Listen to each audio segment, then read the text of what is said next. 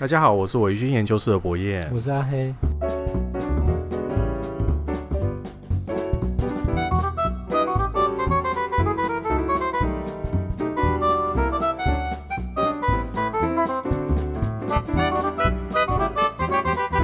哎、欸，我们又好久没有见面了呢。对啊，又隔了一阵子嘛。对啊，我一直想要上诉说。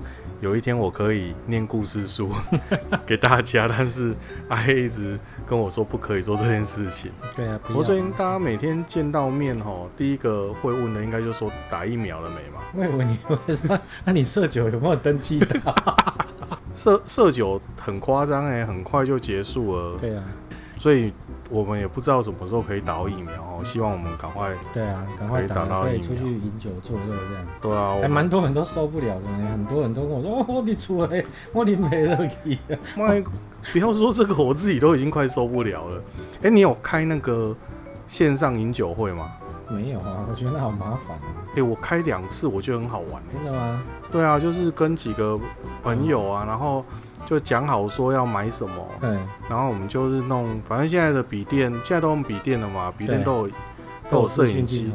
等一下，等一下，你老婆这一台好像没有摄影机，没有，不知道为什么。没有，我怕他被人家偷拍。是，好像没有就弄一个摄影机啊，然后大家都看到脸，我觉得蛮习惯的。是啊，对，因为我我的工作现在基本上每天都就是公司哈，每天都会排那个视讯课程给我们上啊，所以呢，我经常看这视讯，看一些关系关系 啊，我觉得蛮好玩的啊，大家就喝酒啊这样子啊。你那就是每一个人，像我从以前的习惯就是一个人在喝酒。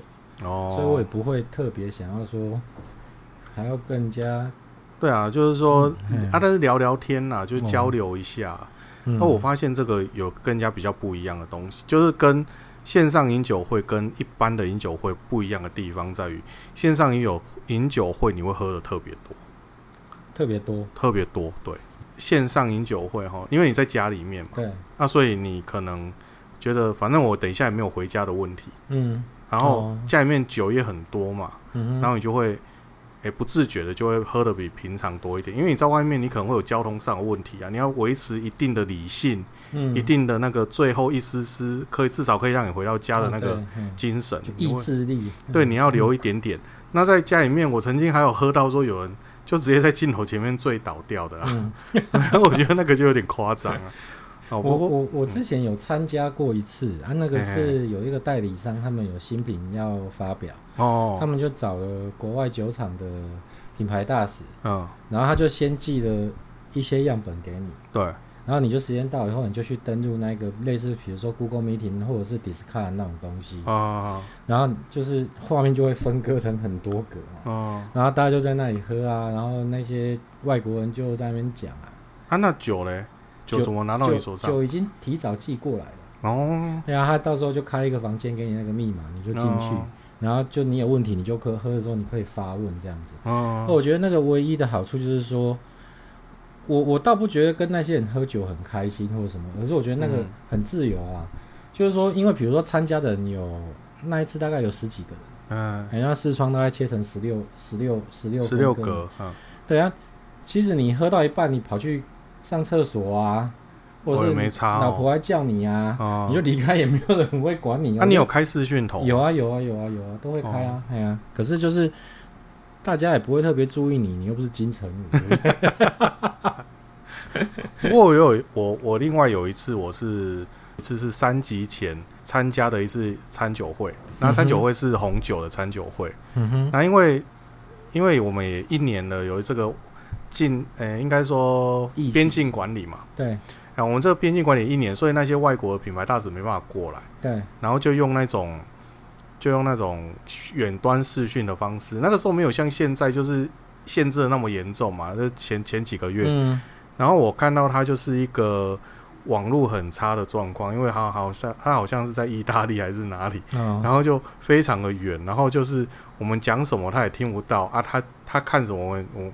我没有看到啊，那一次的感觉就是觉得好像，嗯、呃，饮酒会或者这种这一种试饮会，好像还是要人在现场比较好。我我的感觉会跟你比较，哦、对啊，会比较及时啊。对对对，我就觉得，那你就不要叫品牌大使出现在这个荧幕上面，因为出现在荧幕上面，感觉好像没有那个意义在啊。嗯，哎呀、啊，如果大家都是能够很顺利的去沟通的话，应该我觉得就比较有趣。所以你你的你的经验是比较有趣的。对，可是他那个也是有一些问题，因为那比如说是我记得是晚上，那可能用礼拜六晚上八点，然后大家就是七点半这个房间就开了，对，大家就进去，然后哦，他八点他才。去联络，就是他们国外会去算我们国内晚上八点是什么时候嘛？嗯、那他们可能七点五十分上之后，对，哦，那个某某酒厂的品牌大使出现了，大家跟他打个招呼，请他跟大家，请他跟大家打个招呼吧。嗯，然后还有那种，比如说他就说 Eric，来跟 say hi，然后大概就等了十秒，然后那个人就一副很困惑的样子，然后大概十十秒到十秒后。嗨，我就觉得这实在是不太理想。不过这个这个事情就是像之前我我我觉得这一定会在改善。对，就是说，哎、欸，这我科技的进步，因为我最常讲的就是之前我们有一个社员叫阿明，就是那个调酒很厉害啊，喝很多酒很多很多种酒类的那一位。他就说，你如果在你小时候，对，跟你的，比如说你三十年前，嗯跟你的阿嬷啊说。阿妈，我跟你讲哦，大概二十年后我要去德国念书，哦、然后可是到时候呢，你只要拿起一个很像很像一本书的东西，嗯、我们就可以直接这样子面对面，然后还可以聊天。嗯、你阿妈就会说：“ 你，真的呀，哎，你那破病啊，你 找一块医生。”可是其实这些事情就是它是真实的，自然而然的发生。对对对，所以我我其实是还蛮看好这件事情。就以前我们。在念大学的时候，那个时候也没有像现在有手机嘛。对。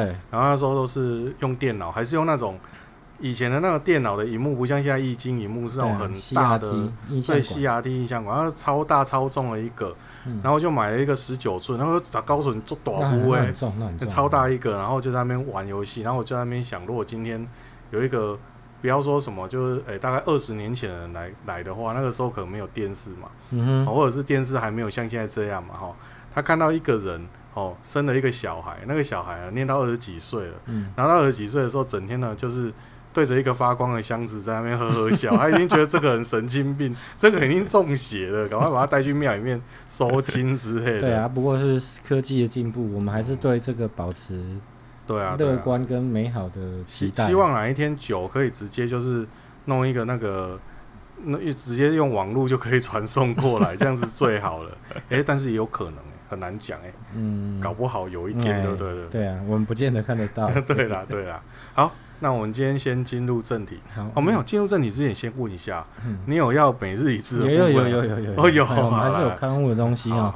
像我们上次有一集有讲到说，哎、欸，这个酒厂它的、嗯、它。我们拿到一支威士忌，它上面写说它是哦，比如 ESTD，嗯，一八四六，我们就说、这个酒厂它在布纳哈本来是，嘿，比如破土动工，对，破土，好，这个这个其实是中文才会发现的问题哈。哦、我们有一个社员叫吴俊义哈，吴俊义兄，对，他刚好在营造业，他有在听我们的节目，对对对，他就跟我们讲阿黑啊，你不可以讲破土，不管要讲什么，破土是。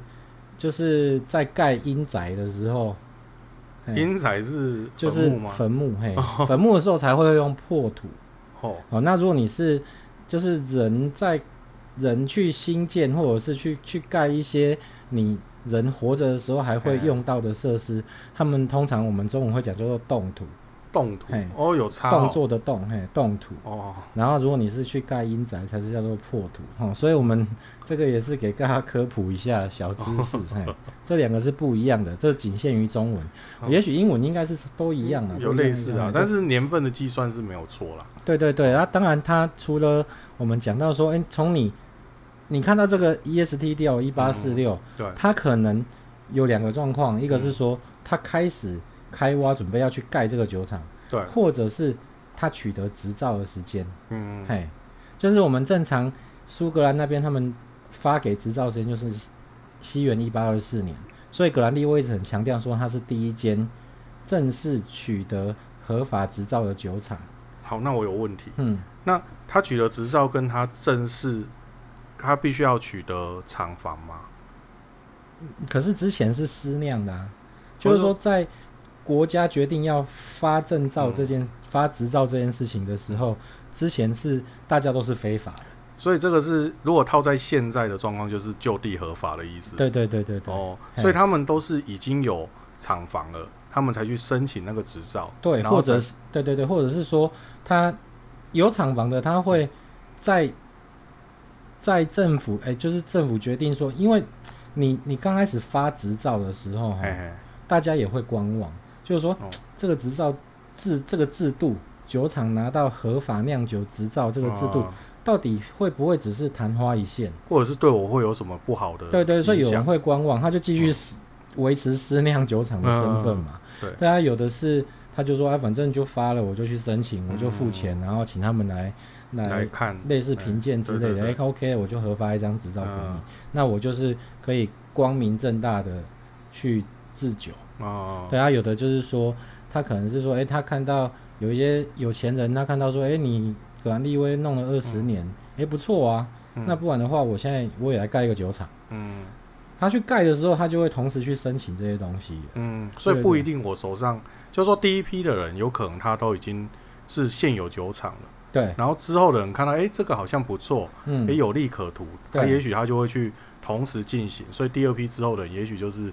他同时申请执照，那同时他也在盖他的厂房。对对对对对。所以他的必要条件并不是说我要一定要持有一个厂房才能够拿到执照，不是，应该是这样子。哦，原来是这样子。好，这是要勘误的部分哈。那我们今天要讨论的话题比较尖锐，所以我们在进入尖锐的议题之前，我们就拖台前，就我们就先聊一些别的事情。那当然还是有有三个事情要讲哦。好，第一个是。这个事也是社员问我的，他说：“阿、哦啊、黑，你这个你包这个桶哈、嗯，就你你在包桶的时候，你会不会担心说，嗯，你包包的东西从苏格兰那边，不管是坐船坐飞机过来的时候，嗯，会不会跟你试的 sample 是不一样的？对啊，A B 对，这就是会有那种这怎么办？这这个状况就是说，第一个你我们在，所以我们在试。”代理商给我们的样本的时候，嗯、我们通常都会留一定的容量，嗯，不把它喝完，嗯、就是要做用来做比对用的。嗯、就是新的酒，诶、欸，我们这个比如说半年前给我的样本，对，那半年后酒到了，那我们当然是会先开一瓶嘛，哦，然后就跟我手上这个样本去做比对，所以它会有两。一开始就先寄两支给你？没有，一开始就寄一支啊。一支好。对，那如果比如说，因为我们有讲到嘛，他现在包桶的人很多，嗯，那我们可能每一次拿到的 sample 容量很还是有限的。那假设说你今天试了，你喜你喜你喜欢，你决定要去包，那你就是跟代理商讲的时候，要跟他讲说，哎，你如果还有这个酒的样本流落在外面，嗯，因为不见得这个样本只给你嘛。对啊，就是我之前有讲说，你们我们包桶可能会去写，有的代理商会给我们一个意见调查表，嗯，哦，你要什么样的桶型，你要什么样的风味，嗯，对，那他可能会依照这个去把国外给他的样本分配给这个表上面符合这些条件的人，嗯，对，那当你所以你这个其实也是跟时间竞赛，那、啊、你一拿到你赶快试，那、啊、你试了觉得 OK，你就跟他讲，哎、欸，你就要跟代理商说，那你麻烦你，哦，我要包这桶。你必须把外面这些样本都收回来。哦，嗨，你你这样才会有东西可以留存，到时候比对用。或者是，如果他跟你说，哎、欸，外面的都喝完都没有、嗯、都没有了，嗯，那 那你至少手上有一支吧？对，你变成说，你可能就要叫他再寄，请他对，请请他再寄第二批来给你。哦，对啊，不过这个，但是这个收回来不会有卫生上的问题吗？不会啊，因为大家都是从。那个 sample 的瓶子倒到杯子里面喝啊，哦，他不会直接口对口这样，哦、没有啦，口对瓶喝，因为我记得上次布纳哈本，哦，没有啊，我就想要把它倒回去。我后来，对啊，我后来也没有给俊伟，我就把它倒掉。好啊，然后再来就是说，当然，我们来比对的时候哈、嗯，可能到时候装瓶的成品，对，跟我们手上残。留下来的 sample，它可能会有一个时间上的差别嘛？对，比如说这个 sample，它取这个样本的时候，嗯、酒还在木桶里面。嗯，对，那可能它过了半年以后，它还把酒从木桶里面倒出来装瓶嘛，多了半年的对那时间。可是基本上它如果是一模一样的东西，嗯，它不是 A 给我 A，然后它装 B 的话，嗯，基本上不太会有很大的差异。嗯，我甚至还有遇过很有趣的哦，就是说我们之前有装过一只叫葛兰露丝的。哦，真的哦，对对对，在就第一张第一张 CG 标就是女生拿着色酒的那个 CG 标，嗯、我那时候就留了一部分的 sample 下来，嗯、结果酒一寄来之后，嗯、第一件事情就不对了，就是这一瓶酒，我们就比如有三百六十瓶，对，我们就拿了一瓶出来，对，然后跟 sample 都一样倒到同样的杯子里面，啊，倒到两个杯一样的杯子里，嗯、我们在杯子后面放一张白纸，嗯，结果颜色就有出入吗？对，成品的颜色。装瓶的这个酒的颜色比 sample 的还淡，怎么可能？这个很很这个很奇怪，对不对？这个不行哦。哎，可是你闻味道，哎，你闻味道，你在喝的时候其实没有什么很大的差异。那为什么会这样？觉得是应该是没问题的东西，对，在颠覆我们的观念嘛。我们都觉得说，哎，你在桶子里面放更久，就算没有变深，也不应该变浅。对啊，为为什么那个它这个颜色变成这样？对啊，这个颠覆我们的观念嘛。就是说，正常你。酒在桶子里面放放的更久，不管是两个月、半年，嗯，才去把它装出来，就算它颜色没有因为吃桶的关系变得更深，对，它也不应该会变得更浅，对。后来我们就写信，可是你喝起来是没有没有问题的啊，是是正确的东西，对，哦，OK。那所以我们就写就请代理商写信去问酒厂，嗯哼，后来他们的回复是说。因为你酒从桶子里面出装出来，虽然它是原酒，就酒精度是固定的，对，多少就是装多少，可是它会经过过滤的动作。过滤是装出来才做过滤，就就要装瓶的是之前就它就会过滤哦，它会把它木桶倒，把木桶的塞子挖掉嘛，对，然后倒到一个不锈钢的收集槽里面嘛，对，然后要装瓶之前它会过滤，那这个过滤的时候。你可能会因为你过滤的材料，比如说有一些是滤纸，嗯、你可以想象成那种咖啡，对，咖啡那种挂耳式咖啡那个滤纸，嗯、这个滤纸有时候会吸附颜色。那你吸附到肉眼看得出来也有点夸张。对啊，可是这就是他们的解释。哦，对啊，所以，诶、欸，我觉得因为有一些酒标正常上面都会标桶号，嗯，桶子的号码，嘿那它。给你的 sample 也会有 sample 的桶号，嗯，可是这个你不能依照这个去做决定，酒精度也不一定啊，因为你对啊，你一开始从桶里面抽出来嘛，对啊，它甚至没有酒精度，对，嘿，但是你可以用比重计去算，没有，它给你的量太少，比重计还没有办法浮起来，所以就是说，我们正常来说一定要留一个 sample 啊，可是在这个时候呢，我们也有遇过很有趣的事情，台北那边有一个。专门在进口洋酒的贸易商，呃，名字两个字，嘿。我们就不讲是哪一间贸易商。好。之前曾经听过那个老板讲过一个很有趣的事情，嗯，他们很早很早就开始在做威士忌的进口，嘿，嘿，贸贸易进口。那他们老板也因为那个时候市场还没有那么风行，嘿。可是他大量的去买单桶原酒，所以、嗯、是装好的还是没装？还没装，还在桶子里面。哦然后这一 这一些酒厂就觉得这是大客户，因为那时候威士忌是还不流行嘛。他说：“哦，多久以前啊？”对，嗯，大概他是说大概他这个这个贸易商大概已经至少做快三十年了。哦，嘿嘿嘿啊，有就大概五六年前吧，有一次有遇到他，就就聊天讲到这个事情。然后他曾经跟麦卡伦买过一些酒桶。哦，那当然是因为他很久了，麦卡伦会对对对，他大量的去进口嘛，然后他那些酒厂都把它当成是 VIP，所以就哎，你就就招待你去那边参访，然后你就顺便选选酒，选酒，你就不像我们这么悲情，只能拿一个小小的 sample，你去那边选，然后于是呢，他就选了几桶麦卡伦，几桶。对，几桶麦卡伦，然后他就在，他就觉得，他酒厂会定期的，比如说一一年两年，或者是他他觉得他想要装的时候，他会跟那边联络嘛，就请他们寄样样本过来，然后去试。嗯，但他有有一桶比较有趣，是那一桶他放了很久，有一桶麦卡伦的酒他放了很久，他放在酒厂里面，他不是装瓶厂的东西。放在酒厂里面。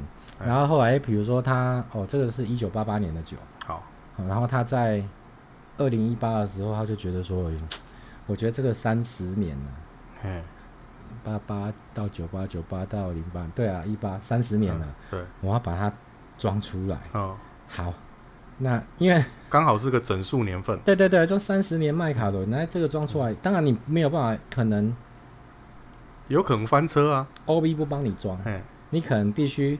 把它运去给 IB，因为二零一八的时候麦卡伦已经很红了。对对，他他也没有在代客装酒的服务，你就必须把这个酒移到运到 IB。对对对对，运到那个装瓶业者那边去，请他装嘛。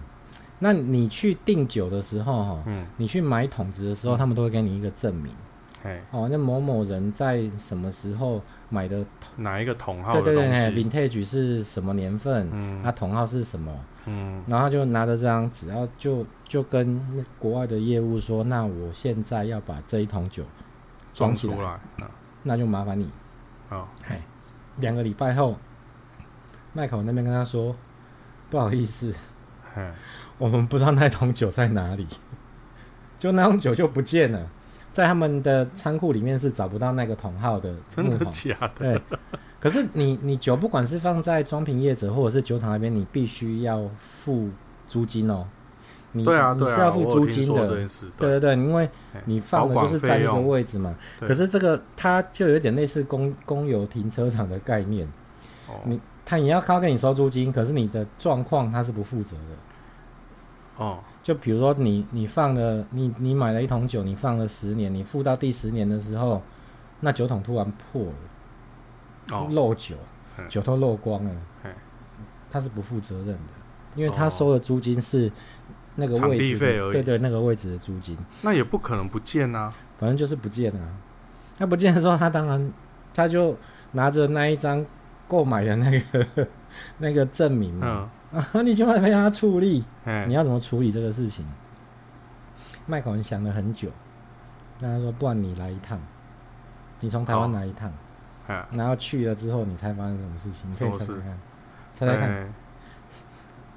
他补一桶新的给你，同样年份的啊，这蛮合理的。嘿，他就带着这个贸易商的老板，去到他的仓库的某一个地方，跟他说：“嗯，我这边有六桶，嗯，一九八八，嘿嘿，都已经放三十年了啊，你那桶我找不到，嗯。”你从这个桶里面选一，所以所以有有同年份，有同年份的东西，同样类型的东西，对，但是就是没有那一桶，没有那一桶。他说：“那我就是这样子补你，要你就这样子处理，你不要我还是要这样子处理。”对，所以这个其实你桶子放在国外，其实是是会有有蛮有风险的，对，是会有一些风险。这很像那个谁啊，刘德华曾经演过《雷洛传》，他里面有一个桥段，就是他被他好像得罪了一个。一个一个警戒的大头，所以他就被贬到边疆去。嗯、然后那边疆呢，就是呃是一个小农村，所以就每天都在处理一些鸡毛蒜皮的事情。嗯、然后有一天有一个阿妈就来说：“哎、欸，那个我家的鸡不见了。嗯”他就说：“哦，你家鸡不见没关系，来来来。”然后带他到后面说：“要不然我这边有很多动物啦，你就选一只回去这样子。”然后他就拖了一只猪回家，大概是那种类似这种感觉。对对对对，那所以就是说。这个其实真的是你，你你放越久风险越大，嘿，这个事情是这样。那没有没有类似保险的东西可以上嘛？例如说我上个保险，然后他就可以说，哦，那东西掉了，至少他会赔赔钱给我这样子。你这是职业病，我这个我还真没问过。因为之前疫情嘛，就现在疫情的关系，对，所以前阵子那个包桶，他就因为疫情的关系，他一直没有办法很顺利的去运行。对，所以那包桶就一直拖，一直拖嘛。对，那你桶子是不是也得在那边被迫要多放这段时间？对对对。所以我很担心说，会不会有东西放在那边？嗯，那你钱都付了，嗯，啊，结果他如果呢跟你说这半年，然后中间破掉，哦哦啊，那那你刚刚是说破掉嘛？对，那我说那有没有一种方式说我仓储费多付一点？那一部分是保险金，就是说他如果真的遇到一些状况的话。至少说，哎、欸，这个钱拿得回来，啊，不然你就这样白白的就要付这些钱，好像也不是一个很好的。哦、这个这个就告诉我们哈，你要选择一个有信用的代理商。哎，后来你有问这个问题吗？那代理商说，如果中途有问题，他们会承担。哦，所以他们对对对，所以、哦、所以我到最后，比如说我是去年的三月底试了这个 sample，我觉得 OK，嗯，我要包这一桶酒，可是我希望他多放一年，嗯，那这个这个讲出来不知道 O 不 OK？我也觉得不好，那我们就不要讲，没有还是讲啊，哎呀、啊，就是说，那到后来。呃，我就跟代理商说我要多放一年，代理商说好，那我会重新报价给你。嗯，哎，就是一年后的价钱，我会再重新报给你。嗯，然后他因为我有朋友，他有社员，他自己也在苏格兰有有包桶。嗯，然后他就是有租那个位置嘛，场地费嘛，嗯，酒酒桶的场地费。嗯，我就有先问那个朋友说，哎、嗯，你这个东西在那边一年你要付多少钱？嘿，嘿，你的场地费是多少钱？嗯，他那个应该是 barrel，就是波本桶。哦，我我我是觉得你波本桶跟雪莉桶差异应该也不会大到哪里去的。就是说，他他包了一桶波本桶，然后这个这一桶酒呢，他酒新酒注入木桶的时间，就是他女儿同年同月同日。哦，嗯。然后他就觉得这个很有纪念价值。对，然后他他总那时候他总共选了三个三桶嘛。对，而且他好像就是跟我刚才讲的那个麦卡伦丢掉的那个 那个贸易商买的，我的印象中好像是同一个。哦。那就他就代理商就拿了三桶出来，贸易商就拿了三桶出来给他选，那他就他就三桶的都是同年同月同日，他就挑了他最喜欢的那一个。嗯。然后他说啊，现在才七年。哦，我我女儿还小，好像装出来也是没什么意思。对啊，我还放得起，我就放嘛。然后我就这个我知道这件事情，我就问他说：“哎、欸，那请问代理商一年跟你收多少的仓储费用？嗯嗯、大概一桶会在台币六到八千块左右，一年。哦，一年。其实感觉上好像也没有不不算太太重的不会很贵啊。对啊，其实不会很贵。你你除了付这个费用，你要承担木桶。可能会有的风险以外，就是还有就是 Angel Share 嘛。那他会像像呃，某某某一个台湾的某一个某一个业者一样嘛？跟他包桶的话，每个月呃每年都会寄一部分的 sample 酒给你。你要跟他要求哦。哎，那如果一年寄超过几次，比如说一年寄超过一次，嗯，两年寄超过一次，嗯，就是没有在他那个合约上，嗯。他说要给你的那个时间点，嗯、你突然想到有一天早上睡醒，突然想到说我要这个 sample，嗯，这样是要额外付费。额外付费，但是固定，例如说我一年每年就是三月份寄一支给你，对，或者是、就是、或者是两年，哦、就是让你去监测这个酒桶它熟成的状况。嗯，对，然后然后他就跟我说大概六到八千块左右，因为他们是英镑收费嘛，嗯，那会有汇差的问题，嗯，然后所以刚刚讲六到八千应该是台币，台币啊。就在这个区间之内，那、嗯、我心里面就有一个底。嗯，然后等代理商跟我说：“哎呀，嘿，好，我已经精算好了。嗯，我一年后本来一瓶多少钱？嗯，一年后我跟要跟你收多少钱？嗯，那他有给我一个预估的坪数。嗯，预估的坪数乘以增增长的金额。嗯，哎，怎么怎么差这么多？嗯，怎么跟六到八千块有一个落差，好几倍？哎，我就问他说：“那？”为什么会有这种状况？哦哦，因为我觉得这个事情是，你不要说放诸四海皆准，可是它不会差异太大才对。当然啦，你你同样跟假设说，你今天跟呃，今天 A 装瓶业者、B 装瓶业者、C 装瓶业者这三个业者都有仓库。哦，你国外的人要去跟他们买，挑桶子买。哦，买完以后要先放在那个地方。嗯，你买的桶子桶型酒厂。成年的年份都差不多的状况之下，哦，A 装瓶业者一年要跟你收两万四，哦，B 装瓶业者一年要跟你收一万八，嗯，C 装瓶业者一年跟你收六千，这样的话是不合理的，对，当然在市场上会没有办法达到一个比较好的良性竞争，对，对，所以我我那时候就质疑，我就问代理商说啊，我迄个朋友虽然伊买的汤啊，不是肯定讲一个真干那抢，嗯但是为什么伊个伊个小管费用较俗？嘿，啊，你呢是伊三倍至四倍。哦，我这样讲出来好像不太好，不过没关系。可是代理商他有跟我讲，嗯，他说因为我们必须承担风险。什么风险？今天这个酒桶多放一年的时间，如果它发生什么样的问题，对，不地震倒下来，哦，掉下来摔破了，或者是它不，它就破了一个小橡木桶的缝隙，就破了一个洞，它就一直漏漏漏漏，就就漏完了。我没有办法交货给你的时候，或者明年的时候发现这一桶不见了。对对对啊，我我必须，这是我必须承担的风险，嗯，所以我不可能只算这一个场地的租租赁费用，哦，我必须把我的风险也加上去。这样万一到时候我没有办法交酒给你，你也不用给我钱。那就不来，嘿，不输赢啊。哦，对啊，所以我觉得他们，哎、欸，那既然听他这样讲，那我觉得你很合理，因为他们还要去承担 angel、嗯、angel share 的损失嘛。嗯，那等于他们代替消费者先去把这一桶买下来。嗯，所以他是已经买，他等于是已经买下来。对，他等于是已经买下来。哦，所以这个我就觉得，所以那一桶上面名字就已经是这一间代理商的。对对对对对，哦、我到时候可能会。因为产证就是你如果是进进口酒类的话，都会有一个产证。嗯，到时候可能就证明吗？对，啊，这个东西代理商必须拿去跟国税局报税。可是我请他做一个影本给我。哦。然后我到时候可能就贴在社团里面。大家看一下什么叫产证？就看看啦。对对，你你要进来的时候，你一定要有很清楚的说，这个是哪一个酒厂？它在。它的年份是什么什么年份？它的桶型，它的酒精度，它装了几瓶？你要有这个这一张产证，配上你的货物进来报关的时候，可以对照没有问题，这个才是一个合法的商品。哦，对，原来是这样。我觉得我们今天炒酒之前这三个故事讲完，大概就一集，没有关系啊。对啊，对啊，我们就多录几集这样子。对，好，那第二个是。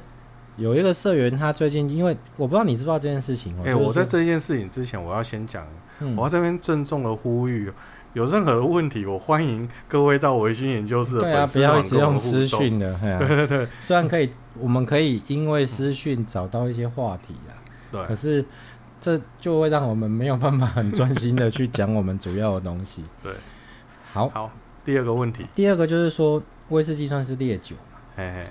你知道烈酒其实哈，我们撇开疫情这件事情不讲，嗯，假设我们今天是正常的生活，嘿，我们现在台湾人是正常的在过生活，嗯，烈酒这个东西哈，通常会有一个，要说要怎么讲，要说时间性还是趋势，就是说，你如果注意去观察哦，嗯，酒商，不管是贸易商，不管是代理商，还是就是集团在台湾的分公司，嗯，他们通常在秋冬是不会去做什么活动的，他不会促销，他也不会特意的去办一些类似品酒会啦，或者是跟酒庄配合的活动，嗯，因为秋冬本来就是天气比较寒冷嘛，因为他要跟我们的活动错开，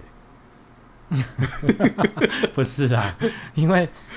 因为秋冬就天气冷的时候，大家就会比较愿意去喝烈酒，嗯，就那个意愿会比较高。对啊，寒冷的冬天在家里喝个酒，温暖一下，多多开心。然后，所以通常这些酒商的活动都会办在夏天，夏天，夏天到快要到秋天这个时候，他就会，因为这个时候没有什么人要去买，行销部可能也比较没什么事，所以他们就会用这个时间，那每当公小康小胖啊，就是说他们会用这个比较。空闲的是淡季，去做一些活动，去做一些促销，去 push 他们的商品，让他们在淡季的时候加减还是会有一些营收。诶，这样就跟另外那种，例例如说比较轻一点的酒，好像啤酒类的，对，就很不一样。像啤酒活动都是夏日啤酒节，对啊，可是因为啤酒单价低啊，对，但是他们就都是办在那个旺季的时间点。嗯对啊，所以不一样。我现在看起来是这样，嗯、所以你你最近再去看一个哦，这也是人家问我，就是有人问我说，哎、欸，阿黑啊，那个像像现在那种夏天那种嗯酒商的这些促销活动，嗯，你觉得如何？他还讲什么？你到底讲讲什么东西？什么促销活动？势高利达。好，各位听到这个节目的时候，应该去查哦。他那个活动可能还在继续，我没有特别去研究今年他的活动是什么。然后这个这种活动哦，酒商的促销活动又会分成两种。嗯，一种是针对否店家的，嗯，一种是否消费者。对对，然后 店家的都是一些很很有趣的，在做陈列比赛。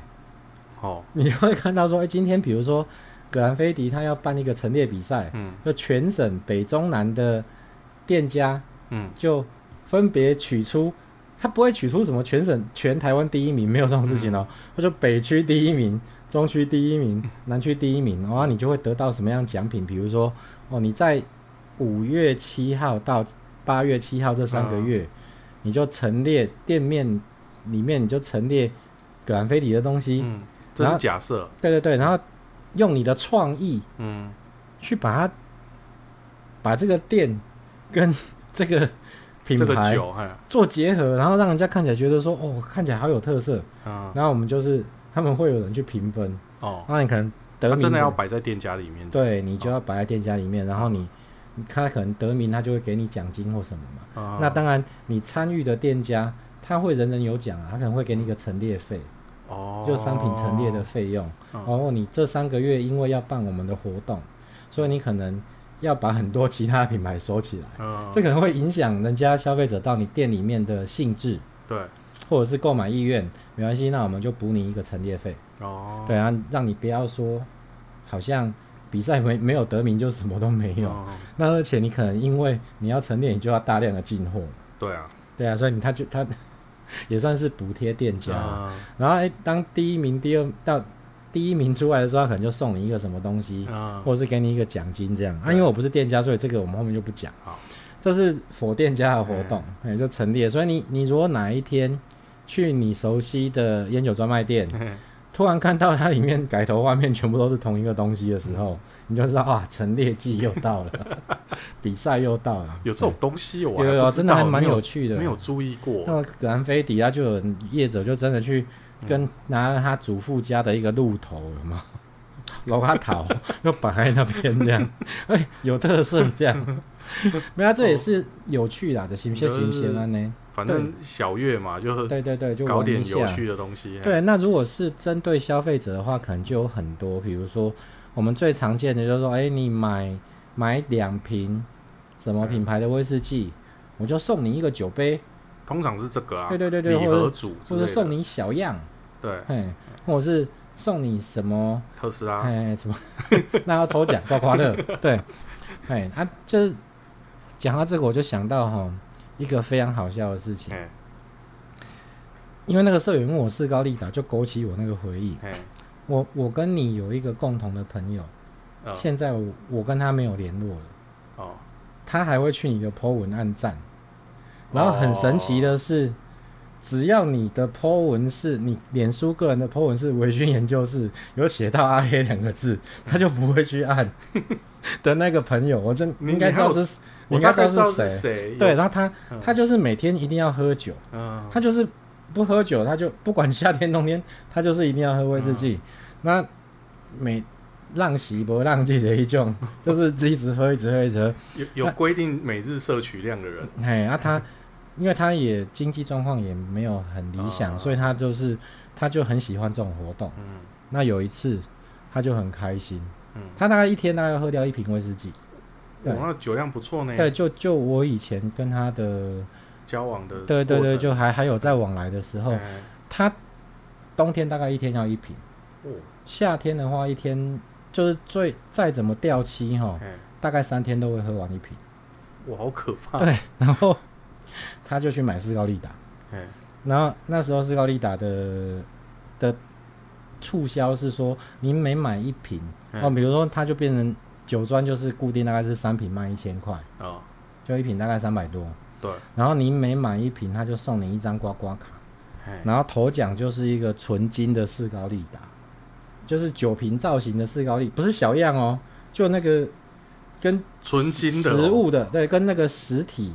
跟士高利达真实的士高利达一样，那要多重啊？它只有一瓶啊，但是那个也很贵那搞不好内线交易啊，我不知道啊。我相信酒商不会做这种事，好不好？哎，然后就是夏天嘛，我们就促销，嗯、然后你就刮刮卡，然后哎，你可能就是有头奖是纯金的士高利达造型的那个瓶子一瓶，好、哎，然后二奖可能就是士高利达三十年，哎、就是很少见的，可能很限量的，不便宜。对对对，我们八九千块。对。然后他，他后来他有一天他就突然我在家他就打打给我，他说哎。哎呀，我好高兴哦！我我刮刮卡刮中，我刮中四高利达一年份呢。我说哦，那那不错啊，那就有三百六十五。你这一年就不用买酒哦。对啊，我好开心哦！我要研究一下怎么样去去换。那这个他这个不知道怎么再来我家哦，是要叫货货车，然后就载你摸一箱六瓶或十二瓶，你三百六十五，他就觉得我一天就是喝一瓶嘛。对啊，我四高利达一年份。我就是有三百六十五瓶啊，就就算再怎么样也有两百吧。对啊，对啊，哦、那个数量太大，我还要跟我老婆商量一下要放哪里，嗯、然后希望她不要以为我是自己偷买，哪来的钱去买这个。然后我说好啊，那你就想办法，你就跟他联络啊，嗯、因为我也没有很常喝这个品牌。嗯，对对对，你就他一定有那个中奖，怎么联络嘛？嗯、然后他就后来就一直都没有跟我讲这个事情的后续。嗯，就后来。都两两个礼拜，有一天我去找他，嗯，你说哎，那、啊、你那一次那个斯高利达一年份，他说有啊，就是说他大概在两个月内会寄过来给我啊。你你找好地方放了吗？找什么地方放啊？只有三十六瓶而已。那为什么只有三十六瓶？那、啊、你不是一年份吗？一天不是你有一天喝一瓶？对啊，我也是这样跟跟店跟店家，然后跟那个代理商讲。代理商就说：“对不起，我们的设定就是士高利达一年份就是三十六瓶，就是一个月三瓶。我说一个礼拜没办法喝一瓶呢。对啊，不过也也算补小补啊。这个我觉得是蛮有趣的事情。然后他们还算是蛮，因为它是一个只有在台湾才买得到的品牌嘛，好，所以他们其实还蛮重视台湾市场。嗯，这一个。”唯一的市场，夏天的活动一直都有持续的在做，哦，真的，像每年都有，对对对。所以，我我们现在也许还是可以去刮，看能不能刮到那个对一年份，一年份。它可能会有一些小样，你刮中一年份的小样，那就一瓶。不过这个就是，我觉得这个这个也不是赌博啦，可是就是不要就有趣啦，对，大家不要把这个不要为了要换那个纯金的，然后就。花了很多钱，我觉得那是不好的事情，对不对？哎、欸，你就买你自己可以喝的量就好。对，我说我曾经有一有一任朋友哈，那个哎、欸，曾经有一任女朋友，嗯，啊，那个这个这个女朋友，我就后来觉得很对不起她弟弟，没有，你不要，没有，没什么啊，我啊，对不起，不是不是没有没有，因为为什么他弟弟是一个宅男，嗯，然后。超窄的那种，就整天打电动，他很夸张。那个，诶、欸，那个时候还没有说现在那种笔电那么流行，他是用传统的电脑。那传统电脑不是要用那种很大键盘嘛？就传统键盘。嗯。他那个传统键盘是玩游戏玩到都已经那个键键帽都被磨破，嗯、所以是一个洞，你可以真的看到里面的那一种。他可以玩到这样子。嗯。他是一个很宅的宅男。然后那时候好像 Wii 刚出来。嗯，Wii 在刚出来那一年，嗯，然后我印象中那个果汁饮料，他就说你买果汁要抽 Wii，因为那时候 Wii 很贵，第一个是很贵，第二个是买不到，根本买不到。然后呢，我就我听到之后，我就带我女朋友，那时候女朋友跑去家乐福，然后我就去搬了五箱的那个饮料，然后我就搬去他家，然后在他弟弟。他弟弟很夸张，就是宅男的，就是玩游戏嘛，玩一玩，然后饮料都会摆在那个地上，说地上全部都是饮料瓶。嗯、我说从今天开始你都不用买饮料了，嗯，然后我负责你的饮料这样子，我就把那五箱全部放在地上，那你就负责喝。唯一的我要求你做一件事情，就是你把那个结角剪下来给我。嗯，然后呢，他就喝了，我、哦、喝了两个月哦，嗯、我连屁都没有抽到。但我觉得对他很不好意思，不知道他会不会因为这样身体会。因为他都就是把饮料当水喝的那种人，哦、不会的，没关系，反正现在也不是你要，出状况也不是你照顾，对对对对。好，然后第三个就是那一天哦，你这个是你跟我讲的事情，虽然这个事情我有在社团 po 过，我也有在我的部落格上面写过这个事情，可是我觉得还是可以拿出来讲一下，因为最近刚好又听到这个相关，就是说。你那时候我们那天有一次讲到葛兰露丝，对，你跟我说那个葛兰露丝的平底，哎，甘纳戴是凹进去的。对啊，哎，这个事情呢，它那个凹进去到底有什么用？不就是我不要这样讲，我又立服了黑我。我曾经有一个有一个经验是哈，布纳哈本，布纳哈本这个酒厂，嗯，官方装瓶的。威士忌，嗯，再有一个时期，有一个时期，嗯，它的瓶子会凹底，会凹陷进去，就像红酒瓶那种感觉。对，可是，在那个同样那个时期里面，它有瓶子底做凹进去的，嗯，也有瓶子底是做平的，平坦的跟凹进去的模具的问题。它同时做这两种底，哦，还酒瓶的那个瓶底，为什么？模具，对啊，为什么？因为就一个有磨损，一个没有磨损。不是不是，它那个凹进去凹的很深哦。哦。那后来我去问那时候的代理商，他们的回答是说，因为呃，我不知道你知不知道，就是烈酒这一块哈，不管是白兰地、威士忌啊，哎、嗯，伏特加好像也是。嗯。我们除了看到那种免税市场常见的一公升装以外，嗯。通常在欧洲跟亚洲地区，嗯、一瓶烈酒的容量通常都是七百 ml。对啊，可是，在美洲，就是美国、加拿大，嗯，或者是可能中美、南美这边，嗯、应该我觉得中美、南美应该没有，应该是只有北美，就有部分北美市场这一块，他们的烈酒的容量标准容量。都是七百五十 ml。哦，对。那是法规哦，就是说我今天进口烈酒进来的时候，哦，我就是要求你就是要这个规格。那他们就不能卖大只佬啦？嗯，那个不知道有没有特殊法规，因为我没有去过美国。哦，嘿，那这边就很很容易发现说，为什么布纳哈本那个时候要做两种规格的瓶底？嗯，就是说，今天我我如果做一支布纳哈本，对，它是平底的，哎。这个瓶子的容量就是七百五十 ml，对，这个就是专门销往美版，对，应该说美版，销往美国、加拿大的版本。嗯，那我如果做一个瓶子底，嗯、底部是凹进去的，嗯，它能够装的容量就是七百 ml，苏格兰版，对，就是欧亚版，嗯，就等于说它利用这个凹进去的面积。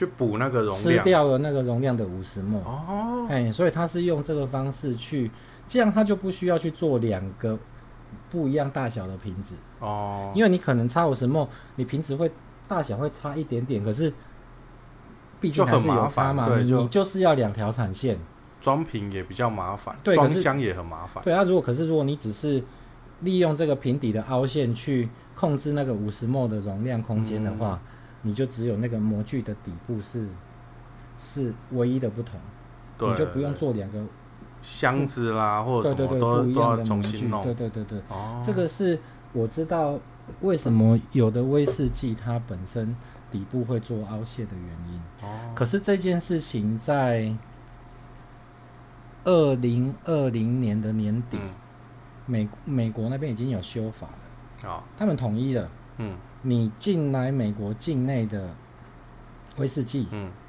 可以以七百 ml 为标准容量。哦，嘿，为什么会知道这件事情？因为有一个酒厂叫格兰多纳，嘿，那现在后来很多酒厂大家都高年份的军备竞赛嘛，对，像我们前阵子我说那个 Golden MacPhail 他做了一个麦、嗯、卡伦先做了一个 OB 的七十八年，哎，哎，麦卡伦瑞的红红系列做一个七十八年。嗯打败了 Gordon MacPhail 的 Mortlach 七十五年，嗯，所以 Gordon MacPhail 又不开心，嗯，他就做了一个格兰利威八十年，就大家都在军备竞赛，就大家做了很多很高年份统称越久的老酒出来，嗯，那所以格兰多纳他们后来也做了一一支格兰多纳五十年，嗯。那我们那时候就去查这支酒的资料，因为有人有人在找这个东西，嗯，然后他他只装了三十五瓶，然后那不重要，说他他又要在美国发行，嗯，可是它的容量，它的酒标上面是写七百 ml，后来去查才知道说美国已经把这个七百五十 ml 才能进口这个限制修正掉。哦，所以日后日后可能就再也没有什么美版跟欧版这种问题，就大家就会统一在七百。所以也可以说，如果你看到还是平底的，那有可能就是老的美版。对对，就就有这样有有有可能，对对对。哦，好，这大概是今天要刊物跟补充的三件事。对对对，那我们尖锐的话题呢？欢乐的时间过得总是特别快，快啊！又到时间谁拜拜？对啊，我们不知不觉呢就录了。